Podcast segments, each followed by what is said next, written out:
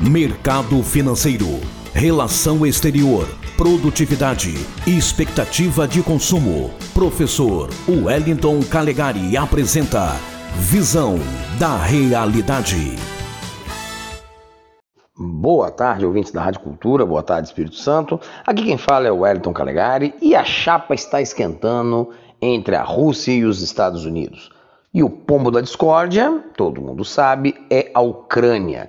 Mais precisamente a Ucrânia e a questão do avanço ou recuo da OTAN, a aliança militar do Ocidente, sobre o leste europeu, o que deixa o presidente russo Vladimir Putin nos nervos.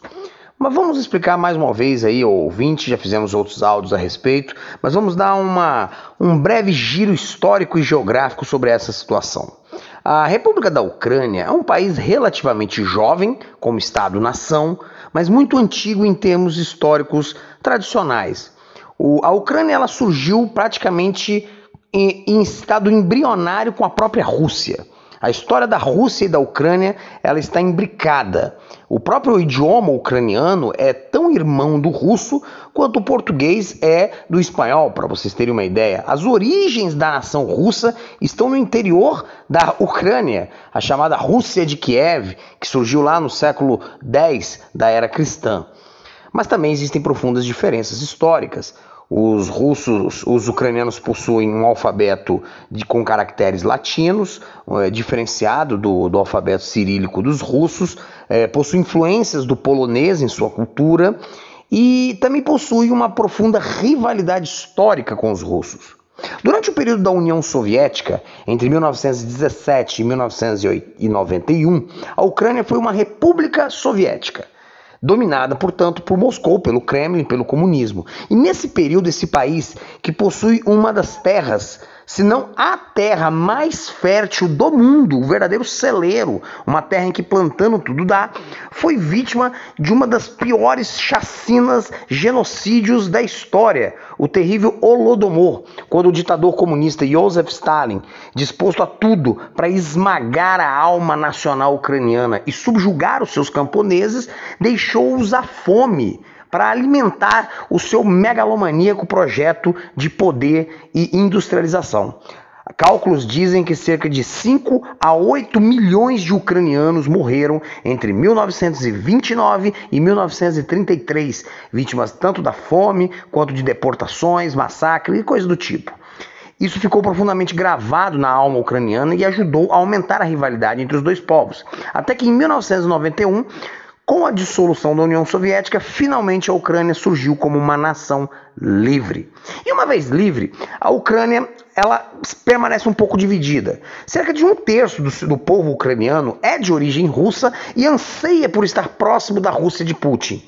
Outros dois terços, porém, querem distância da Rússia e querem se aproximar da Europa, querem se aproximar dos Estados Unidos, querem, por exemplo, entrar na União Europeia, querem entrar na Aliança Ocidental, a OTAN.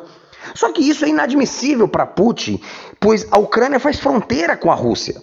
Aliás, Putin já acha que foi um abuso dos Estados Unidos levarem a OTAN até a Polônia, a Lituânia, a Letônia e a Estônia, que eram antigas nações socialistas que fazem fronteira com a Rússia ou com a Bielorrússia e que agora possuem mísseis, armamentos e soldados do Ocidente próximo às fronteiras da Rússia. Putin então não aceitou essa possível entrada ucraniana na Aliança Ocidental.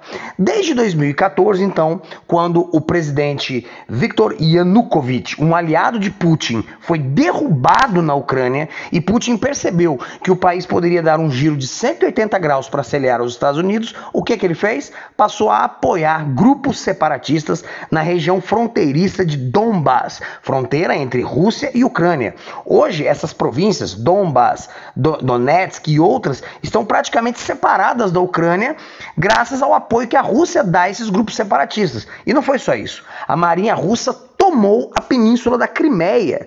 Então hoje a Ucrânia é um país que está acuado pela Rússia. Os Estados Unidos e a União Europeia, por sua vez, responderam com sanções econômicas, bloqueio de bens, bloqueio de contas de russos no exterior, é, impedimento de compra, de venda de materiais militares para a Rússia. A cada sanção americana vem uma resposta dura da Rússia.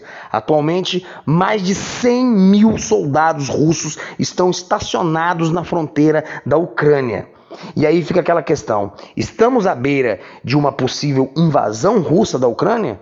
O presidente Joe Biden, em um recente pronunciamento, chegou a dizer que Putin foi longe demais e que agora tamanhas foram suas bravatas que ele já não pode mais recuar, sob pena de ficar desmoralizado. Certo ou não, Biden, sabemos que Putin é um gênio da estratégia o que já vem mostrando há 22 anos como líder máximo da grande potência russa.